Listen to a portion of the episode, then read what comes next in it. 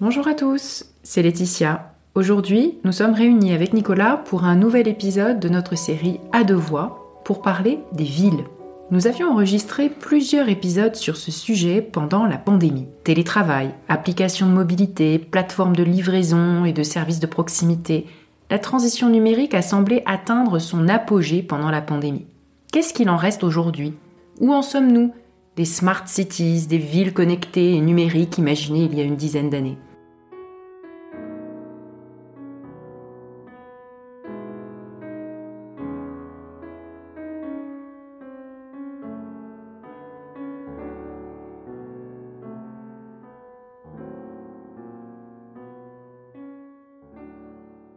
Nicolas, il y a une dizaine d'années, on parlait beaucoup des smart cities.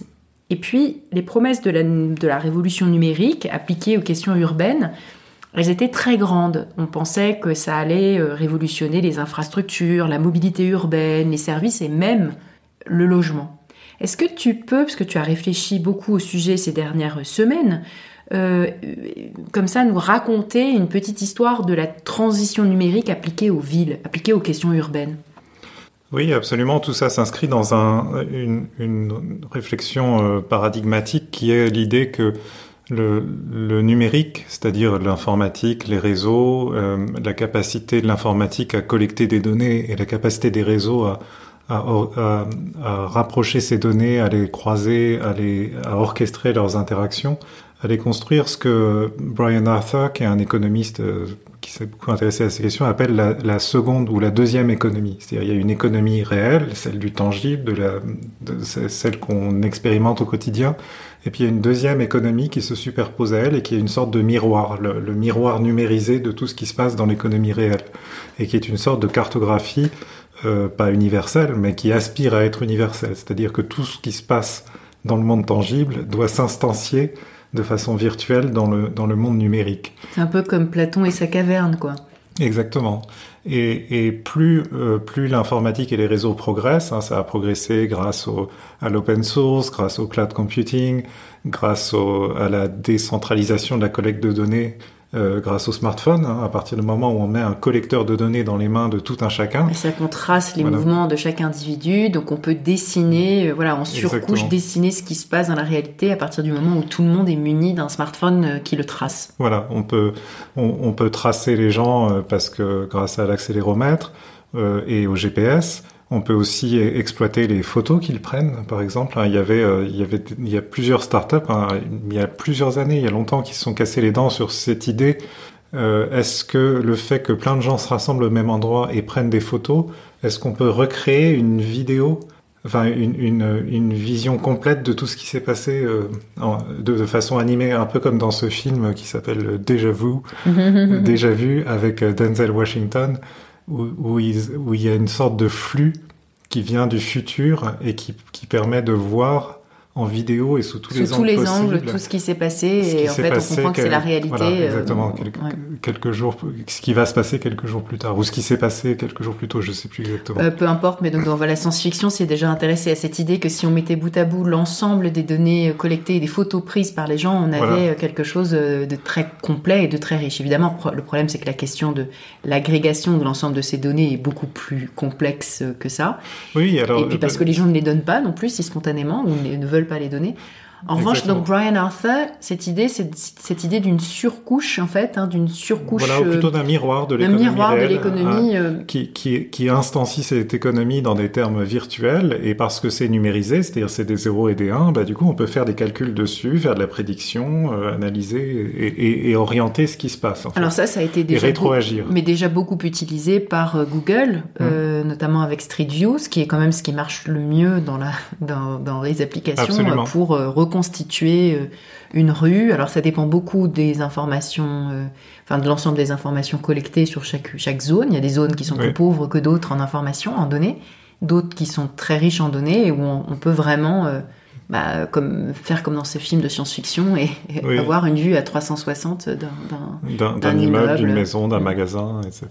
Et, et, et, et donc euh, l'histoire des villes connectées, c'est ça, c'est de se dire à partir du moment où on collecte de plus en plus de données sur ce qui se passe dans les villes, Euh, à partir du moment où on peut de mieux en mieux stocker ces données à un coût raisonnable grâce au cloud computing, euh, où on peut les analyser grâce au ce qu'on appelle ce qu'on a appelé à une époque le big data, euh, et, bien, euh, on va pouvoir euh, rétroagir sur les villes, en fait, utiliser cette, euh, cette économie miroir de l'économie réelle des villes pour rétroagir sur l'économie réelle, faire de la prédiction, orienter les flux, optimiser l'allocation des ressources et, et, très concrètement résoudre les problèmes de la vie quotidienne de millions et de millions de gens. C'est-à-dire éviter la surcharge des transports en commun, optimiser l'accès au logement, euh, rendre les services plus accessibles, etc. Alors derrière cette idée-là, il y a quand même plus, plusieurs pistes qu'on peut développer. C'est est-ce que ça va se faire spontanément? Ça c'est l'approche un peu libérale qui va dire que des applications privées vont s'emparer de ces choses-là pour résoudre des problèmes. Mmh. Ce qui a été le cas d'un certain nombre d'applications de mobilité d'applications de, je sais pas si on peut dire des applications de GPS, je sais pas quel est le terme générique pour ces applications. C'était la grande idée de Waze, utiliser les données que les utilisateurs donnent à l'application pour leur indiquer quel chemin prendre ou ne pas prendre. Donc au lieu d'avoir des cartes euh, comment dire, élaborées par des autorités, on a des cartes élaborées par les données miroirs des individus qui nourrissent l'application de leurs données. Euh, enfin, de leurs données de traçage. Exactement. Et, donc c'était cette idée, voilà, de limiter les embouteillages, etc. Donc ça c'est la, version libérale. Et puis après on aurait une version euh, étatique, ou en tout cas une, version gérée par les villes, de quelles données on collecte et qu'est-ce qu'on en fait. Alors, eh, dans ces deux voies-là, ou ces deux pistes-là, la piste, euh, la piste dirigiste ou étatiste et puis la piste libérale, qu'est-ce que ça a donné? Alors d'abord, je suis un peu en désaccord avec cette catégorisation parce que c'est pas tellement euh, libéral contre dirigiste ou libéral contre étatiste, c'est ce qu'on dirait en anglais bottom-up contre top-down. Euh, c'est-à-dire, est-ce est-ce qu'on va organiser, numériser et organiser la ville par le haut?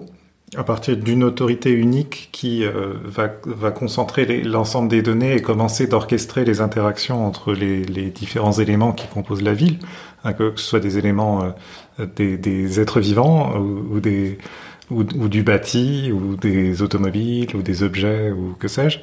Donc top down euh, par le haut ou bien bottom up par le bas, c'est-à-dire qu'on bah, on laisse les gens partager, enfin collecter et mettre à disposition des données dans le cadre d'applications qu'ils ont choisi eux-mêmes d'utiliser, que ce soit des applications de mobilité. Je me déplace dans la ville en utilisant, en appelant une voiture sur Uber ou en utilisant une, trottinette euh, connectée à une application mobile, ou bien je passe commande de, de, courses ou d'un repas qui va m'être livré à domicile, ou bien je, cherche une chambre d'hôtel ou un Airbnb pour la nuit. Voilà, tout, tout ça, l'idée, c'est le bottom-up, c'est de dire bon bah laissons les gens faire ce qu'ils font déjà, euh, mais euh, encourageons la numérisation de ce qu'ils font déjà pour que tout ça nous révèle la ville telle qu'elle est et que ensuite on puisse euh, chacune de ces applications séparément et puis à une échelle agrégée on puisse utiliser tout ça pour optimiser les choses. Et euh, et donc l'idée de Waze, hein, c'est un très bon exemple didactique de ça parce que c'est l'idée de dire, voilà, il y a toujours eu des plans de la ville. Hein. La cartographie urbaine, c'est une discipline très ancienne. Et, euh, on s'est beaucoup amusé longtemps de ces anecdotes, hein, des examens que passent les chauffeurs de taxi pour obtenir leur licence. Ils doivent montrer qu'ils connaissent parfaitement le plan des rues de la ville pour pouvoir calculer tout seul dans leur tête le meilleur itinéraire euh, d'un point A à un point B.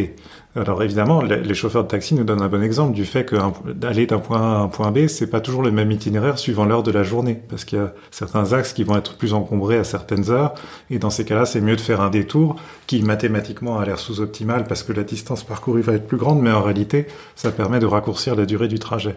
Et donc, ouais, c'était c'était la promesse de faire ça, mais sans avoir besoin de recourir à l'expertise, euh, à l'expérience urbaine d'un chauffeur de taxi. C'était simplement de dire voilà, on va on va mesurer le temps que mettent tous les tous les automobilistes pour aller d'un point A à un point B et et, et on va détecter celui qui arrive le plus vite au point B et on va euh, faire ce qu'on appelle le reverse engineering, c'est-à-dire on va rétro-calculer son itinéraire et proposer cet itinéraire optimisé à tous les autres. Alors avec des, ensuite des problèmes mathématiques passionnants de second ordre, c'est qu'à partir du moment où tout le monde s'engouffre mm. dans l'itinéraire optimal, celui-ci devient engorgé et cesse d'être optimal. Mais, mais justement, c'était la, la, force de cette application que de pouvoir euh, l'optimiser en temps réel.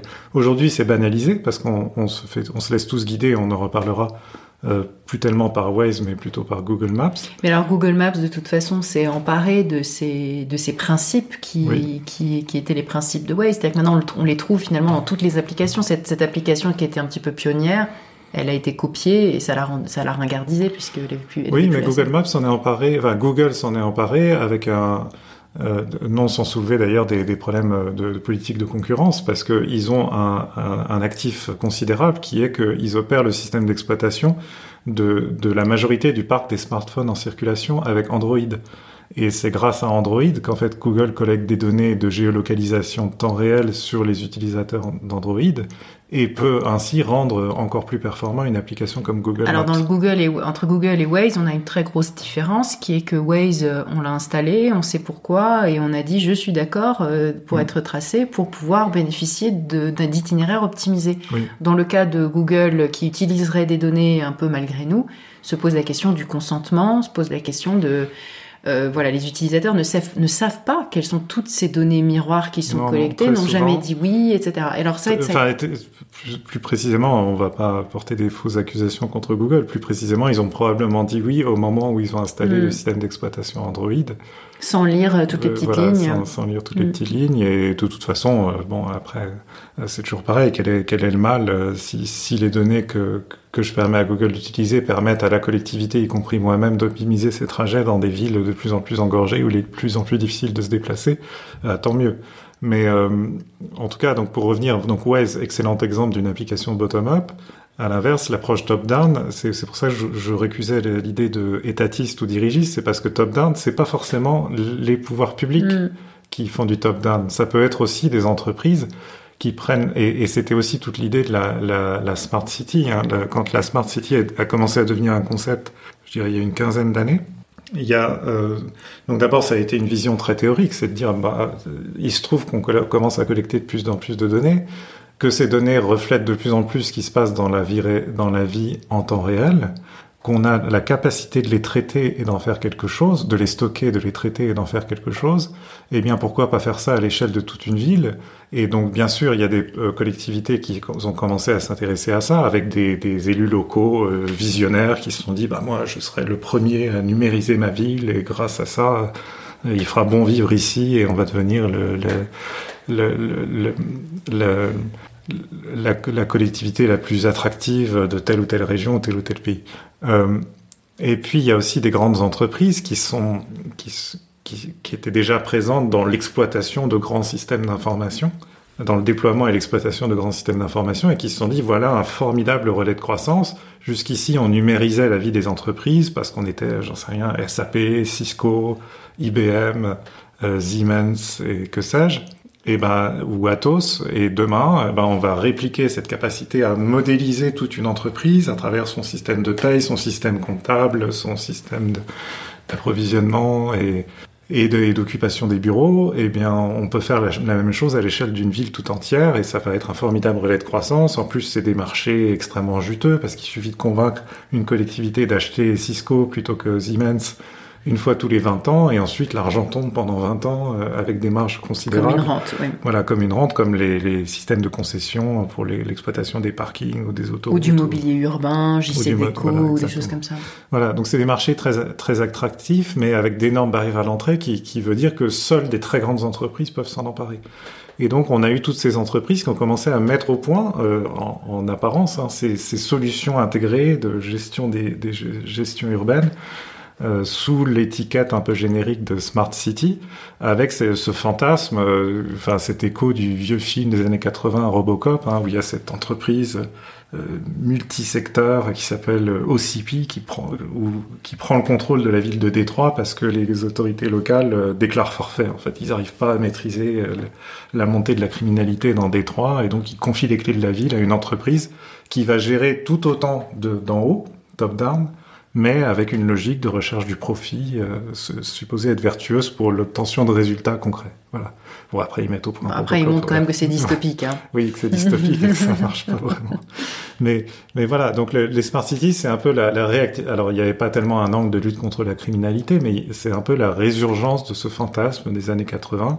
Voilà, des entreprises qui vont, euh, grâce aux technologies, euh, pouvoir euh, gérer les villes avec toute la complexité que ça suppose. C'était très fort dans les années 2000. Quelles sont les villes qui s'en sont concrètement emparées d'une manière ou d'une autre et dans lesquelles ça a donné quelque chose? Par exemple pour la gestion des infrastructures ou bien pour la politique du logement? Quelles sont les villes pionnières en la matière qui ont utiliser ces principes ou ces idées de la smart city bah, La réalité, c'est que c'est difficile de faire des, de, de, mettre en évidence des villes pionnières parce qu'on est en présence de la politique locale où il y a, comme souvent en politique, beaucoup de grands discours et peu de réalisations concrètes.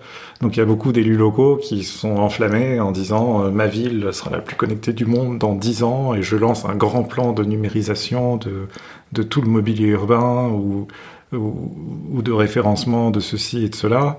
Et, et, euh, force est de dire que 10 ou 15 ans après, les résultats sont assez maigres. On, se déplace tous dans plein de villes qui sont censées être plus ou moins numérisées. Euh, la, réalité, c'est qu'il y a eu un peu de progrès. On, peut désormais payer son parking euh, sur la voie publique en téléchargeant une application et en, rentrant dans l'application le numéro d'immatriculation et l'emplacement de stationnement de sa voiture. Ça, c'est ce qu'on fait à Munich, euh, ce qui évite d'avoir à mettre des pièces dans un parc-mètre à l'ancienne. Donc ça s'est numérisé comme ça, tout doucement. Euh, dans certaines verticales, dans certains, dans certaines applications de la vie quotidienne. Mais personnellement, je ne sache pas qu'il y ait une ville au monde qui soit le paradis de la connectivité euh, euh, ubiquitaire où tout est connecté, tout, tout, tout, tout interagit, tout est calculé. Peut-être des villes chinoises qui s'en approchent le plus. Peut-être des villes chinoises avec la télésurveillance, mm. oui, parce que mais ça dans une logique un peu autoritaire ou voilà. Exactement. De, de, dystopique pour le coup, on arrive tout de suite dans la dystopie. dystopique. Bon, mais après les, les, alors en France, on a eu euh, Estrosi, le maire de Nice, qui a été l'un des plus présents sur sur ces idées-là et qui et qui aujourd'hui euh, clame ou que euh, Nice est l'une des villes les plus connectées ou les plus numériques du monde. Très bien. Euh, je pense qu'il faut aller vérifier sur place si ça change concrètement mmh, mmh. La, la, vie quotidienne. Et puis il y a eu cette expérience euh, très très très médiatique à Toronto, où, où en gros le, la ville de Toronto au Canada, donc euh, c'est une ville frontalière, hein, frontalière des États-Unis au Canada, donc en fait très américaine dans, dans, son dans sa culture et dans sa dans sa position géographique, qui a qui a lancé la réhabilitation d'un quartier, je crois, une sorte de quartier, les anciens docks, voilà, qui servaient plus euh, au bord du lac et, qui voulait réaménager en construisant de l'immobilier de bureaux, des logements, de ceci, de cela. Et ils ont plus ou moins confié les clés de ce, ce, ce nouveau quartier en train d'être développé à Google pour euh, faire l'expérimentation, pour faire l'expérience d'un nouveau produit que Google était en train de mettre au point, qui s'appelait Google Sidewalk. Et, euh, et l'idée, c'était que Toronto soit le, le, le, le premier exemple euh, grandeur nature d'une mise en exploitation de tout un quartier par une entreprise numérique et avec tous les avantages que c'était censé comporter, c'est-à-dire euh, bah, tout est connu en temps réel, tout est optimisé, les, les, les comportements les, les, des, des, des, différents acteurs sont orientés euh, pour, pour, pour pouvoir euh, améliorer le, résultat collectif. Euh, et en fait, je ne sais pas trop si ça a dépassé le stade des études et des réunions d'arbitrage à haut niveau entre le management de Google et la mairie de Toronto, mais en tout cas, ça a été officiellement abandonné en 2020 pendant la pandémie, euh, qui évidemment avec le confinement de compliquer énormément les, euh, les, les, les, les, conditions de cette expérimentation. Et depuis, à ma connaissance, Google s'est un peu détourné de ces sujets-là et, se concentre sur ce qu'ils ont réussi à déployer, qui marche très bien et qui sert à beaucoup de gens, euh, qui est Google Maps en l'occurrence. Alors, il n'y a pas que les grandes, il n'y a pas que les grandes entreprises numériques de type Google qui ont joué un rôle. Il y a aussi toutes ces entreprises qui sont des géants d'ailleurs, euh, qui s'occupent du mobilier urbain dont euh, la célèbre JC Déco. Mmh. Euh, je ne sais pas si on dit Deco ou Déco d'ailleurs. Deco. Deco. Qui, euh, qui euh, s'occupe des euh, toilettes publiques. Je, je, viens de finir l'excellent livre de Julien Damon sur, sur le sujet des toilettes publiques, hein, que, vraiment un jeu extrêmement important de, de, de toutes les questions urbaines euh, où euh, on voit que cette entreprise a expérimenté, enfin testé tout un grand nombre de, mobi de mobilier, de types de mobilier, euh, de type de collecte de données pour justement améliorer ce mobilier, d'avoir euh, des bijoux de technologie en fait. En l'occurrence pour les toilettes, j'imagine, c'est est-ce que les toilettes sont occupées, est-ce qu'elles sont libres, est-ce qu'elles sont propres, est-ce qu'elles sont sales? Bien sûr, et c'est toutes ces choses-là, et puis même utiliser, euh, avoir des données sur la fréquentation euh, qui permettent de, d'en optimiser la gestion, éventuellement de proposer une nouvelle, une nouvelle toilette à un endroit judicieusement situé, etc. Enfin, alors, il y en a, hélas, pas assez et, de moins en moins. Et c'est tout le sujet aussi du, livre parce que il il suffit pas d'avoir les données, encore faut-il euh, prendre des directions ou faire des choix de, politique urbaine qui mmh. vont dans un sens ou dans un autre. Et là, le choix a été de privatiser les toilettes, c'est-à-dire d'avoir des toilettes qui sont essentiellement pour nos toilettes publiques dans la ville, dans des grandes villes dont Paris, des toilettes de café, en mmh, fait. Mmh. Donc euh, ça, on s'en est rendu compte très fortement pendant les confinements, quand tout était fermé et qu'il euh, n'y avait nulle part où faire pipi. Vraiment nulle part, nulle part. Donc, évidemment, des euh, des gens euh, surtout sans abri euh, qui se retrouvent dans des, dans des conditions déplorables, sanitaires déplorables, faute d'avoir accès à des, à des, à des toilettes. donc ça, c'est un exemple. Après, il y a évidemment l'exemple de, toutes ces, de tous ces opérateurs de réseaux, de de vélos, de trottinettes, etc. Enfin, voilà, quels sont ces, ces types d'entreprises? Quels sont Comment est-ce que comment est-ce qu'ont été faites euh, les concessions qui leur ont été faites, qui sont renouvelées régulièrement, et comment est-ce que ce sujet-là s'inscrit euh, dans le sujet de la transition numérique des villes? Tous ces opérateurs de, de voilà de, mobilité douce, euh, de mobilier urbain en général. Hmm. Bah, en fait, la, vision la plus avancée de ça, elle est, je me rappelle qu'en 2014, le, euh, l'un des associés euh, gérants du, d'un fonds de capital risque new-yorkais avait sorti un, livre blanc entièrement consacré au nouveau mode de régulation dans l'économie numérique, où il disait voilà la façon de réguler à l'ancienne, c'était euh, la façon dont fonctionnait par exemple le secteur des le secteur des taxis, c'est-à-dire il y avait une barrière à l'entrée. Pour rentrer sur le marché, il fallait passer un examen au terme du et, et, et, signer un gros chèque au terme du voilà, au terme de quoi on vous accordait une licence et, le, et le seul potentiomètre sur lequel agissait le régulateur, c'était le nombre de licences en circulation. Euh, quand on constatait qu'il y avait euh, trop de licences, on baissait, euh, on élevait la barrière quand on constatait qu'il y en avait trop peu et que, et que les, les temps d'attente pour obtenir un taxi disponible étaient trop faibles, bah on, on, augmentait un peu. Mais ça se résumait à ça. Et, et ce qui était expliqué dans ce livre blanc très bien, c'était cette idée que désormais, on peut faire beaucoup mieux que ça. On peut, on peut suivre en temps réel, en fait, tous les trajets de tous les taxis ou équivalents euh, à l'échelle du territoire d'une ville et optimiser et, faire jouer le potentiomètre de façon euh, à, beaucoup plus haute fréquence. En fait, on peut le baisser, le faire remonter, euh, pas seulement d'une année sur l'autre, mais suivant les saisons dans l'année, voire suivant les heures dans la journée, en disant voilà, il y a des taxis qui ont le droit de conduire entre 6h et 8h parce que c'est une, une heure de pointe, et puis ensuite ils ont plus le droit de conduire et et voilà, et on laisse le marché s'organiser. Et donc il y avait cette idée-là, voilà, une sorte de réunion, de point de rencontre entre le bottom-up et le top-down, où voilà, on va laisser toutes ces entreprises prendre leur essor, commencer à développer leur activité, convaincre un, nombre croissant d'utilisateurs d'utiliser leurs services et au passage collecter des données qu'elles vont d'abord utiliser pour elles-mêmes, par exemple pour optimiser le nombre de trottinettes ou, ou les points de concentration de trottinettes où les gens en ont besoin le matin et les remettre le soir. Et puis, mais par contre, euh, et donc ça c'est le bottom up. Et puis le top down, c'est que la collectivité, voilà, qui a la main sur tout ça, euh, qui organise, qui est censé quand même décide organiser un moment, on n'en veut plus, ou on en veut. Alors non, justement, plutôt que de décider, on n'en veut plus, ce qui en fait c'est plus est en ah, train de se passer. C'est passé à Paris avec ce référendum qui avait été organisé. Voilà, alors ça s'est euh. passé à Paris sur les trottinettes, c'est en train de se passer sous, de, de, de façon un peu plus sournoise sur Airbnb par exemple, et ça s'est passé avec Uber aussi de façon un peu détourné. En gros, les, collectivités n'ont pas du tout pris le chemin que suggérait ce livre blanc, qui était de dire tolérer, accepter ou accueillir, accueillir à bras ouverts ces applications, mais à partir d'un certain seuil, c'est-à-dire quand elles commencent à vraiment prendre beaucoup de place dans la vie quotidienne des habitants de votre ville, euh, euh passer un accord avec elles en leur disant désormais euh, toutes vos données euh, ne vont pas servir qu'à vous, vous nous les envoyez, c'est-à-dire vous, faites un export temps réel de, vos données pour que la collectivité puisse concentrer ces données et les utiliser, et, et la collectivité va utiliser les données euh, collectés à l'occasion de l'utilisation du service, de trottinettes, de mobilité, de livraison, etc. Non seulement pour réguler ces activités, c'est-à-dire mieux les comprendre, mieux les connaître et, pouvoir euh, jouer sur cette table de mixage de, façon un peu plus subtile que, que simplement euh, autorisé ou interdit. Mais aussi, optimiser les infrastructures. Pour optimiser le reste, voilà, exactement. Par exemple, est-ce qu'on peut se servir des données euh, révélées par les trajets en trottinette pour euh, déterminer le, les points où on va mettre en place des toilettes publiques? Alors j'en sais rien, c'est un exemple que je, que je tire de ce que tu viens juste de dire, mais c'était ce genre de raisonnement voilà qui était espéré dans l'idée que on allait voilà agréger ces données et permettre aux collectivités de les avoir toutes à leur disposition pour avoir ce, cette espèce de tableau de bord universel de la ville euh, où c'est pas la collectivité elle-même qui va collecter des données, parce que personne n'a envie de donner ces données à la mairie de Paris, qui rend pas tellement de services oui, au quotidien. Il n'y aurait pas d'application de grande qualité sur lesquelles le faire euh, sans, sans, douleur. Exactement.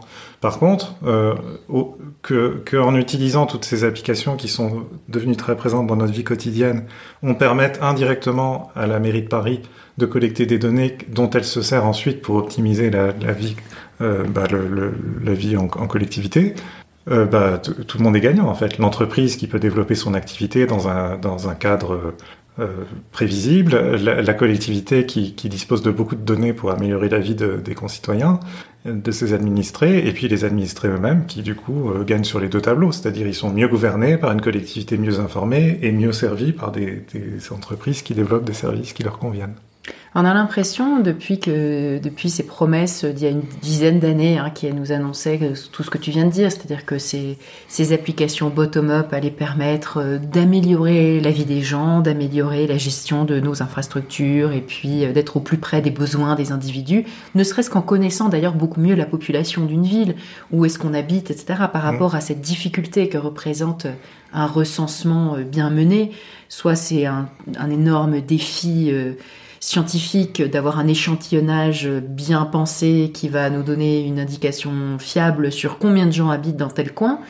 Euh, soit c'est frapper aux portes et attendre que les gens vous répondent avec euh, bah, toute, toute, la tout le caractère laborieux et coûteux de cette de ce procédé qui est d'ailleurs le procédé du recensement américain qui vise à vraiment compter tous les individus les uns après les autres.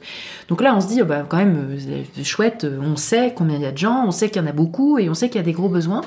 Mais parallèlement à ça, euh, ce qui s'est produit, c'est que souvent, euh, euh, notre impression, c'est que oui, alors il y a beaucoup de choses qui sont numérisées, beaucoup d'applications numériques, etc., mais que les problèmes urbains qu'on avait déjà décelés ne se sont pas améliorés, voire se sont empirés. Qu'il s'agisse de la question des transports publics, de la question des engorgements, des embouteillages, toutes ces externalités euh, multiples qui pourrissent la vie de, la population urbaine. Euh, qu'il s'agisse du coût du logement, qu'il s'agisse euh, de l'accessibilité et la facilité d'utiliser des transports en commun ou pas. donc tout s'est empiré. Donc ça, paraît évidemment un peu curieux de se dire tous ces nouveaux outils, c'est un petit peu comme avec la productivité et les outils numériques. Hein. Les, outils numériques censés nous rendre productifs, euh, euh, on l'est de moins en moins. Euh, là, c'est un petit peu pareil, on l'est de moins en moins. Mais n'est-ce pas aussi parce que la transition numérique a eu une autre conséquence un peu plus invisible, qui est une densification beaucoup plus forte, à cause d'effets de réseau importants, à cause d'effets de cluster aussi, mmh. qui fait que euh, le, les évolutions démographiques et culturelles sont peut-être allées encore plus vite, mmh. et que tout cela fait un espèce de chaos. Est-ce est -ce que c'est injuste d'accuser euh, cette transition numérique d'avoir empiré les choses? Alors non, c'est pas injuste du tout, et ça a même été euh, pas seulement théorisé, mais démontré euh, euh, avec du calcul économique en 2013 par un, économiste euh, italien installé aux États-Unis qui s'appelle Enrico Moretti, qui a écrit un livre non traduit en français à ma connaissance, mais qui s'appelle The New Geography of Jobs, la, nouvelle géographie des emplois. Oui, qui montre ce ratio hein, de, pour un, un, un, travailleur type ingénieur, cadre ou oui ou comptable, on a 5 voire 6 travailleurs des services de proximité, serveurs. Euh, Mais qui montre surtout, euh, le, le, message central de ce livre, c'est de dire la nature des emplois qualifiés a profondément changé et ces emplois qualifiés euh, sont de moins en moins localisés comme c'était le cas dans la deuxième moitié du XXe siècle dans les zones périurbaines et de, plus en plus localisés dans les villes elles-mêmes, dans les centres-villes. Euh, et la raison de ça, c'est que, euh, disons, les, les, emplois qualifiés euh, du passé, c'était des ingénieurs qui travaillaient dans des usines, lesquelles usines étaient nécessairement à la périphérie des villes, et donc ces ingénieurs avaient une certaine tendance à habiter pas trop loin de l'usine. Hein. un peu, c'est la deuxième fois dans des épisodes récents qu'on y fait allusion, mais le, la petite ville euh, dans la banlieue de Munich, dans laquelle nous-mêmes on habite, qui s'appelle l'Autobrunn, s'est développé autour des usines Airbus qui sont euh, littéralement à 500 mètres de chez nous. Et puis il y avait des professions libérales qui avaient mm. aussi tendance à se situer là où étaient les populations, donc ils pouvaient être dans des petites villes, le notaire, euh, l'avocat, etc. L'avocat, le banquier, et puis ensuite tous les gens qui servent tous ces gens-là, c'est-à-dire le coiffeur, le commerçant, le ceci, le cela. Donc on avait une distribution de, des emplois qui était beaucoup plus harmonieuse en fait, beaucoup plus disséminée et la transition numérique, en transformant la structure des emplois dans notre économie, en a transformé la géographie en concentrant dans les très grandes villes, ce qui a fait exploser les problèmes urbains parce que les capacités de logement sont structurellement insuffisantes dans toutes les grandes villes du monde en fait. Et donc malgré les efforts des uns et tout relatifs hein, des uns et des autres, des entreprises et des collectivités locales à utiliser la technologie pour améliorer la vie des gens dans les villes, ils sont largement rattrapés et dépassés par le fait que les villes deviennent plus invivables, entre guillemets. Pansement sur une jambe de bois. Voilà, du, du fait de la, la de la les relocalisations géographiques des emplois vers les centres-villes. Alors après, on, on, peut relativiser ça, c'est-à-dire euh, se dire par exemple, alors est-ce que est-ce que c'est vrai que les emplois d'ingénieurs dans l'économie numérique sont forcément plus urbains? Euh, Ça ne l'était pas jusqu'à une période récente où les, ces emplois restaient euh, exercer, euh, enfin quand on pense à la Silicon Valley, sur des campus euh, périurbains, hein, qui étaient pour euh, Google à Mountain View, pour Facebook à Menlo Park, c'est-à-dire à plusieurs dizaines de kilomètres de San Francisco, littéralement, et très loin de, toute grande ville. Les, les, villes dont on parle, à Mountain View, Menlo Park, Palo Alto, sont des toutes petites villes qui ressemblent un peu à, à ici. Et donc, euh, qu'est-ce qui a changé? Pourquoi tout d'un coup les ingénieurs sont mis à, habiter plus dans les villes? euh, difficile à dire. D'abord parce qu'il y a un rajeunissement, c'est-à-dire il y a le jeunisme. Hein, euh, en quelque sorte, cette, cette industrie est victime de son jeunisme, du fait qu'on recrute plutôt des jeunes ingénieurs qui sont, au moment où on les recrute, sans enfants, sans famille, et donc plus enclins à habiter dans les centres-villes où ils peuvent rencontrer plus de gens, sortir en, dans les restaurants, les cafés, les boîtes de nuit. Euh, aller à des concerts. Et puis c'est la déconnexion aussi euh, de ces, de ces, de ces espaces intensifs en main d'œuvre qu'étaient les usines. C'est que mm.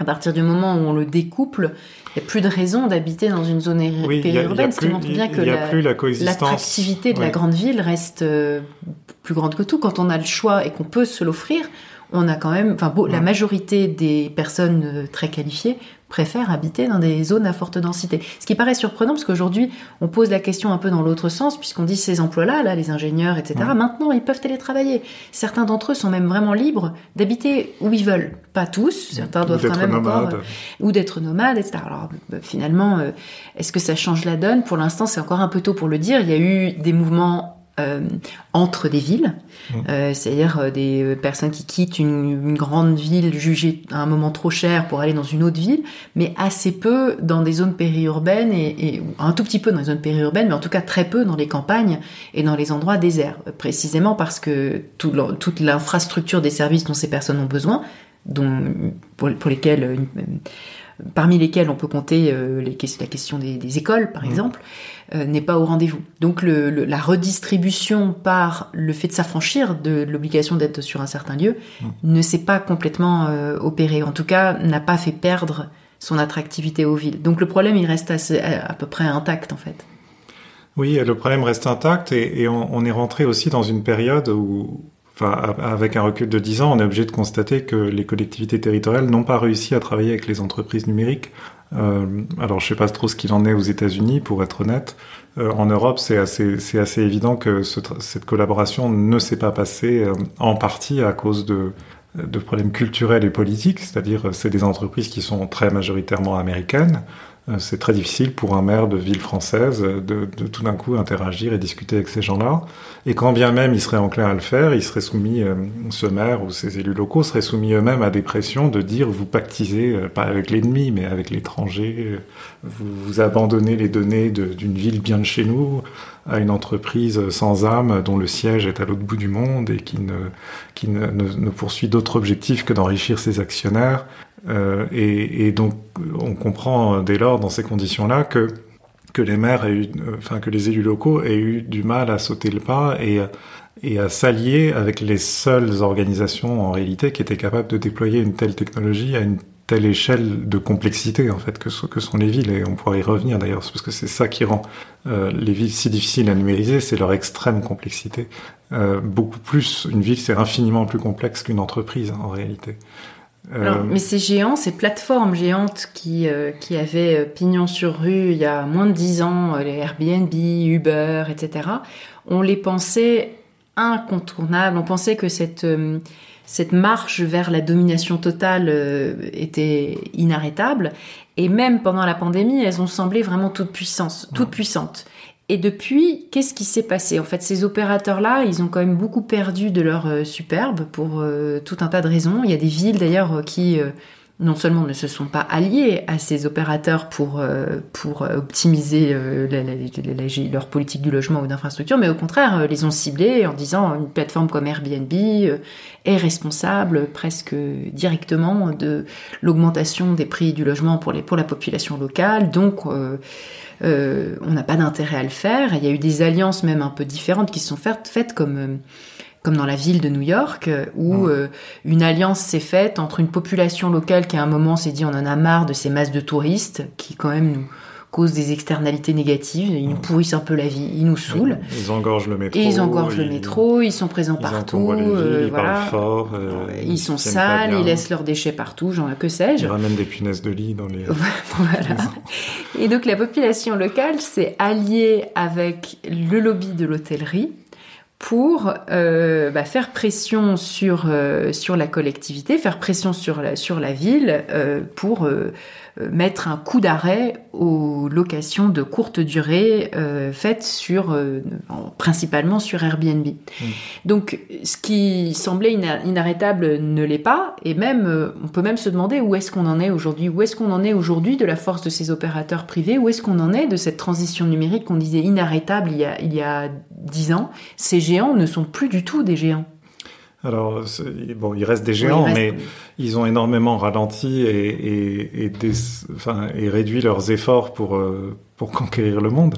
Euh, pour plein de raisons. D'abord parce que l'argent n'est plus gratuit aujourd'hui et leurs actionnaires sont pas enclins à financer des, des pertes euh, indéfiniment d'année en année. Et donc, il y a une, d'abord, il y a une pression d'un côté sur ces entreprises pour devenir profitables. Voilà, ce qui les oblige. C'est ce qu'on expliquait dans notre podcast euh, la fin des startups. Si vous n'avez pas encore écouté, on va le mettre en lien. Et, et ça, ça explique le fait bah, que ces entreprises elles aient du coup moins de ressources pour euh, prendre, gagner des parts de marché dans les villes et essayer de faire pression sur les collectivités locales pour tolérer et, et, ensuite euh, autoriser leurs services. Et donc, elles, elles, se retrouvent un peu affaiblies dans face aux résistances à laquelle elles sont confrontées, euh, qui sont, comme je l'ai mentionné, un peu culturelles et politiques, et parfois économiques. Hein. Tu mentionnais le lobby de l'hôtellerie à, à, New York, qui a évidemment un intérêt à ce que Airbnb soit empêché dans son développement. Et donc, euh, voilà, étant, étant contraintes de toutes parts, par leurs actionnaires qui demandent euh, des dividendes, par les collectivités qui s'en méfient, par les concurrents euh, euh, entreprises traditionnelles qui, qui, font tout ce qu'elles peuvent pour leur mettre des bâtons dans les roues, bah, ces entreprises sont obligées d'en rabattre sur leurs ambitions et de renoncer à devenir des opérateurs euh, structurants de, villes plus numérisées en réalité. Et donc tout ça participe à cette impression de rendez-vous manqué, c'est-à-dire que même pendant la pandémie, où les, élus sont déclarés ouverts à toutes les bonnes idées pour résoudre les, les, innombrables problèmes causés par la pandémie et par le confinement en particulier, ces entreprises ont fait des offres de services euh, très généreuses et des réunions au sommet de toutes sortes. La réalité, c'est que quelques années après, on est obligé de, de constater un, un, un, très violent retour de bâton, en fait, où, où, Airbnb a été quasiment rayé d'un trait de plume euh, dans des grandes villes emblématiques de son activité comme New York, euh, qui a si j'ai bien compris, qui s'est en fait directement inspiré d'un dispositif qui avait déjà été mis en place dans plusieurs villes européennes, dont Paris, dont Barcelone, Barcelone. Voilà, Mm. qui, est, qui est un système pas d'interdiction pure et simple, mais d'obligation pour les gens qui veulent euh, mettre leur logement en location sur Airbnb de se référencer et, évidemment de montrer pas blanche sur plein de critères du genre ce n'est pas là qu'ils habitent euh, ou au contraire c'est là qu'ils habitent et ils ne font que louer une chambre de façon occasionnelle bref. Donc tout ça ça s'est passé euh, et, toutes ces entreprises euh, à un degré ou un autre euh, sont victimes soit de la résistance de, des collectivités locales soit de la pression de leurs actionnaires et au bout d'un moment, ça les, amène à bah, réduire leur activité, voire à disparaître purement et simplement. Les entreprises de trottinettes, il fut une époque où il y en avait, j'en sais rien, 10, 15, 20 qui étaient en compétition pour euh, la domination mondiale euh, entre la Chine, les États-Unis, l'Europe, etc. Euh, là, je, je, pense pas me tromper en disant qu'il y en a absolument aucune qui a gagné de l'argent dans toute cette histoire. Et, euh, et en plus de ça, elle se retrouve maintenant confrontée à la, à la résistance des villes qui trouvent qu'il y a trop de trottinettes qui traînent dans les rues, euh, ce qui est ou que c'est les trottinettes en circulation sont trop dangereuses parce qu'elles renversent des piétons. Et donc euh, tout ça va mal finir, mais on, a aussi l'impression d'un rendez-vous manqué parce que euh, parce qu'on a, on a tous constaté dans notre environnement quotidien, dans, dans, notre réseau de connaissances, de relations, même si on est comme moi jamais monté sur une trottinette, euh, à quel point ça, pouvait profondément euh, changer les modes de transport et de mobilité dans les villes. Et probablement, si ça avait été bien orchestré, compris, utilisé à un moment donné, ça aurait pu euh, emmener les villes vers une, une direction plus soutenable en termes de, bah voilà, si je prends une trottinette plutôt que ma voiture, si je prends une trottinette plutôt que d'engorger le métro à l'heure de pointe, est-ce que tout le monde n'y est pas gagnant finalement? On a un peu l'impression que la modernisation d'une ville, euh, c'est c'est des grands moments dans l'histoire comme euh, le baron Haussmann à Paris ou bien ces grands projets pour construire des égouts euh, où Londres était une des premières villes à le faire, etc. Euh, qui se fait avec violence parce qu'en général on on, on, détruit des quartiers entiers, on dit aux gens ça y est c'est fini, partez loin. Euh, oui, ou la conversion de Singapour au georgisme dont on a parlé. Oui, voilà, exactement. Et donc il y a toujours une dimension un peu enfin, autoritaire très forte. En fait, tu peux mm. pas être une démocratie et faire ça. Enfin, c'est très très compliqué. Euh, ou alors euh, on est, enfin donc donc ça c'est ça c'est la, la, première version. Ou alors dans les smart cities telles qu'on les avait imaginées dans les années 2000, euh, on oscille entre une, une utopie et une dystopie façon chinoise sans jamais réussir à, à, à en imaginer une version euh, réaliste et, et, et faisable parce que c'est trop c'est trop complexe. Ce que tu disais, c'est que les villes, on n'arrive pas à les, à les mettre en équation. Mm. Il y a trop de il y a trop de, dim de dimensions multiples et finalement tous les fantasmes qu'on a nourris comme euh, les gens qui aiment écrire de la science-fiction, c'est toujours soit sur l'autoritarisme, mm. soit sur euh, l'idée qu'on peut pas tout savoir oui, oui. et tout collecter et tout, tout, tout visualiser. D'ailleurs, à ce sujet, et, et euh, on pourra peut-être conclure là-dessus, c'est intéressant de voir que, que, toute cette période de transition numérique s'est superposée à une à des réflexions assez prolifiques sur la sur, sur rendre les villes plus, plus vivables en fait pour leurs habitants. Il y a eu cette théorie euh, endossée par la maire de Paris, Anne Hidalgo, sur la ville des 15 minutes, hein, l'idée que rien ne doit être à plus de 15 minutes euh, si alors, on veut ce, avoir une vie agréable dans ce le, Carlos, dans, euh, Carlos Moreno, alors c'est oui. très, marrant, c'est très, c'est très controversé par rapport à Paris, parce que Paris est déjà une ville de 15 minutes. Parce que Paris. De 30 minutes, pour être plus honnête.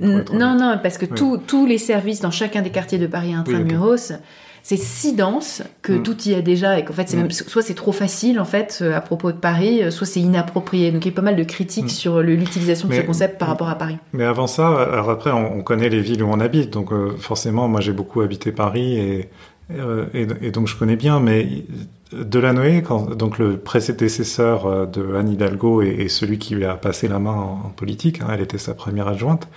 Le tout premier poste d'Anne Hidalgo, euh, lorsque Delanoë a été élu maire de Paris pour la première fois, c'est-à-dire en 2001, elle était première adjointe en charge de ce qu'on appelait le bureau des temps. Euh, et le bureau des temps, c'était une vision en fait tout aussi utopique de l'époque, mais on parle de, il y a presque 25 ans, euh, qui était l'idée de dire c'est pas normal que dans une ville, les services dont les gens ont besoin sont fermés précisément quand eux-mêmes quittent leur travail et pourraient y accéder.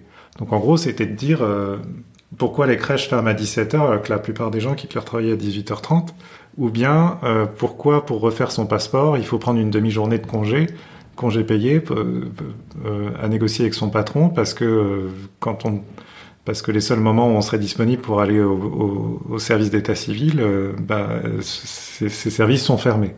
Et donc c'était l'idée de dire bah voilà on va adapter euh, les horaires d'ouverture, le temps des villes euh, à la disponibilité des gens pour qu'ils puissent mieux concilier leur vie professionnelle. Et, ça c'est marrant parce que c'est un rapport au temps qui est encore très industriel puisque aujourd'hui euh, cette question-là paraît terriblement ringarde puisque surtout que dans une ville comme Paris on a plus de 60% des gens qui télétravaillent mm. et donc la redistribution des temps en fait grâce à cette oui, bah ça s'est résolu comme ça. mais, mais, à l'époque l'idée c'était c'était la vision d'une résolution des, du problème des temps dans la ville par le haut, c'est-à-dire de la Noé, euh, c'était voilà, c'était dit voilà, on va réunir les agents municipaux. Enfin, je sais plus dans quel mm-hmm. terme il a dit ça, mais c'était ça la promesse, c'était dire on va réorganiser les services que vous rend la ville de Paris pour que vous puissiez y accéder quand quand vous-même vous êtes disponible.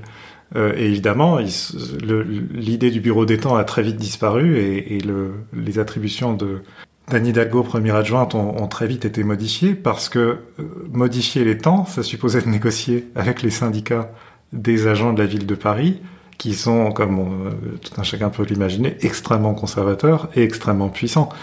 Euh, parce qu'il leur suffit de se mettre en grève pour que tout s'arrête, en fait, un peu comme les éboueurs à Marseille. Grande, mais une grande partie d'entre eux, en tout cas une grande partie de ceux qui sont derrière un ordinateur, sont en travail depuis bien avant la pandémie parce qu'il est impossible de recruter des fonctionnaires de la catégorie, des fonctionnaires territoriaux de la catégorie C, ou en télétravail, parce que c'est un oui, mais là, pas je, là je parle de 2001. Mm. Ce, que, ce, que, je veux dire, c'est que euh, il y avait euh, voilà, il y a eu cette superposition. En fait, il faut, faut garder en tête cette séquence, c'est qu'au début des années 2000, c'est une période où les villes changent dans le monde entier pour des raisons euh, un peu en partie mystérieuses et en partie qui s'expliquent par la, la, les changements sociologiques et géographiques dont on parlait les villes commencent à basculer de, droite à gauche. C'est-à-dire, c'est mm. la période d'élection de tous ces grands-mères progressistes hein, euh, qui, prennent le contrôle, voilà, des grands centres urbains avec des visions euh, où, ils vont chercher à, réconcilier, à aligner les intérêts de tout le monde, des travailleurs, des, fonctionnaires, des, habitants, etc. Et ensuite, ça, ça, marche pas, mais arrive le numérique qui dit, bah, maintenant, ça va peut-être marcher parce qu'on va réarranger ça avec le numérique, puis ça n'a pas vraiment marché non plus. Mais en même temps, comme tu le suggérais toi-même, les, gens s'adaptent, ils, se mettent à télétravailler, euh, ils se mettent à, ils renoncent à posséder une voiture parce qu'ils n'en peuvent plus des embouteillages. Euh, voilà, et c'est comme ça que les villes changent en fait, pas tellement au rythme de la technologie, mais au rythme de des problèmes à gérer, des, problèmes et, des réactions et des solutions que les gens inventent à, leur échelle à eux euh, avec les moyens dont ils disposent. Il y a une citation qu'on aime beaucoup tous les deux de Jeffrey West qui dit les villes sont immortelles car elles attirent et accueillent les marginaux et les excentriques. Les entreprises sont mortelles car elles font précisément l'inverse. J'aimerais bien que tu fasses un tout petit commentaire de cette phrase-là, et puis je voudrais bien avoir aussi ta vision de ce que, de ce vers quoi on va dans ce, dans ce deuxième quart du 21e siècle euh, en matière de ville. Alors Jeffrey West, c'est intéressant parce qu'on a ouvert cette discussion en parlant de Brian Arthur, et Jeffrey West, c'est un collègue de Brian Arthur dans un, un centre de recherche mondialement connu qui, qui, est le Santa Fe Institute, donc il se trouve euh, Santa Fe, c'est au Nouveau-Mexique, je mm. crois.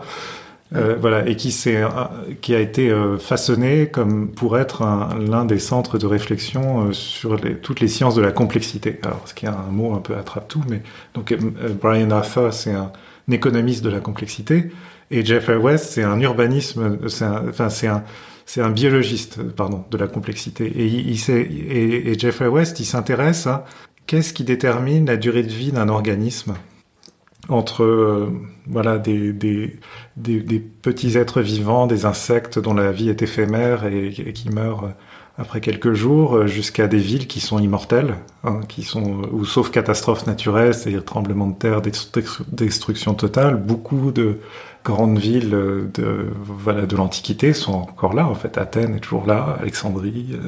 Euh, donc ça, c'est ça qui fascine Jeffrey West. Et, il a écrit un, un, livre, euh, je, ne sais pas s'il a écrit beaucoup de livres, il, il en a peut-être écrit qu'un, qui est un peu son, pas son testament, il est encore vivant, il fait encore de la recherche, mais un peu, voilà, le concentré de tout son travail, de toute sa vie, et qui sont les lois universelles de, de, de, la durée de vie des organismes. Et donc, euh, c'est des centaines de pages de considérations diverses hein, sur euh, pourquoi les éléphants vivent plus vieux que les chiens, pourquoi, euh, pourquoi ceci, pourquoi cela. Mais, mais il y a notamment cette, cette citation effectivement très intéressante et très révélatrice qui dit, et, et, très compréhensible parce qu'on en a tous fait l'expérience dans une entreprise, quand quelqu'un ne rentre pas vraiment dans le moule, au début, il y a une sorte de tolérance en disant ah mais ici vous avez toute votre place, euh, on est à fond pour l'innovation et pour la différence et pour la diversité. Et puis euh, arrive un moment, il y a toujours un petit incident qui justifie que finalement cette personne s'en va. Et, avec le temps, les entreprises hein, qui se prêtent assez bien, on l'a dit tout à l'heure, à la mise en équation, bah, finalement vont être de plus en plus subordonnées à la mise en équation et tout ce qui tout ce qui invalide l'équation, en fait, euh, bah, est rejeté par l'entreprise de façon assez spontanée. Et c'est ça, selon West, qui explique la mortalité des entreprises. C'est parce qu'à un moment, elles deviennent trop pures, en fait, mm. trop parfaites, mm. trop mesurables, euh, et elles se privent de cette énergie vitale qui vient de, bah, de l'acceptation et de l'assimilation de la différence. Alors que les villes, euh, ben, là aussi, on en a tous fait l'expérience. Pourquoi il y a des sans-abri dans les, enfin, il y a de la pauvreté dans les campagnes comme dans les villes? Mais, mais beaucoup de gens pauvres ont tendance à quitter les campagnes où, il y a, où, ils ont l'impression qu'il n'y a pas beaucoup d'opportunités pour eux, ce qui est vrai, à aller dans les villes où la ville est massive, dense, euh, imprévisible et, riche de plein d'opportunités.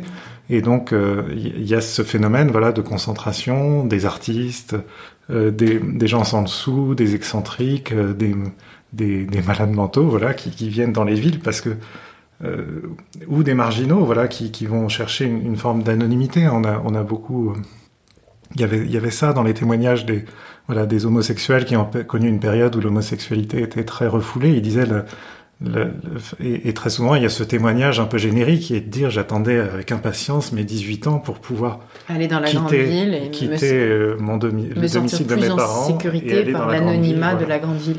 Mais justement, est-ce que tout ça, c'est pas un peu mis en péril par, euh, par euh, l'extraordinaire augmentation des, des, du, du, coût de la vie et du coût du logement dans ces grandes villes qui rend l'accès plus difficile bah, à ces marginaux, pas, pas souvent Temporairement, et ça, beaucoup de gens ont écrit sur New York qui, se, qui soi-disant, sont en train de se vider de son énergie.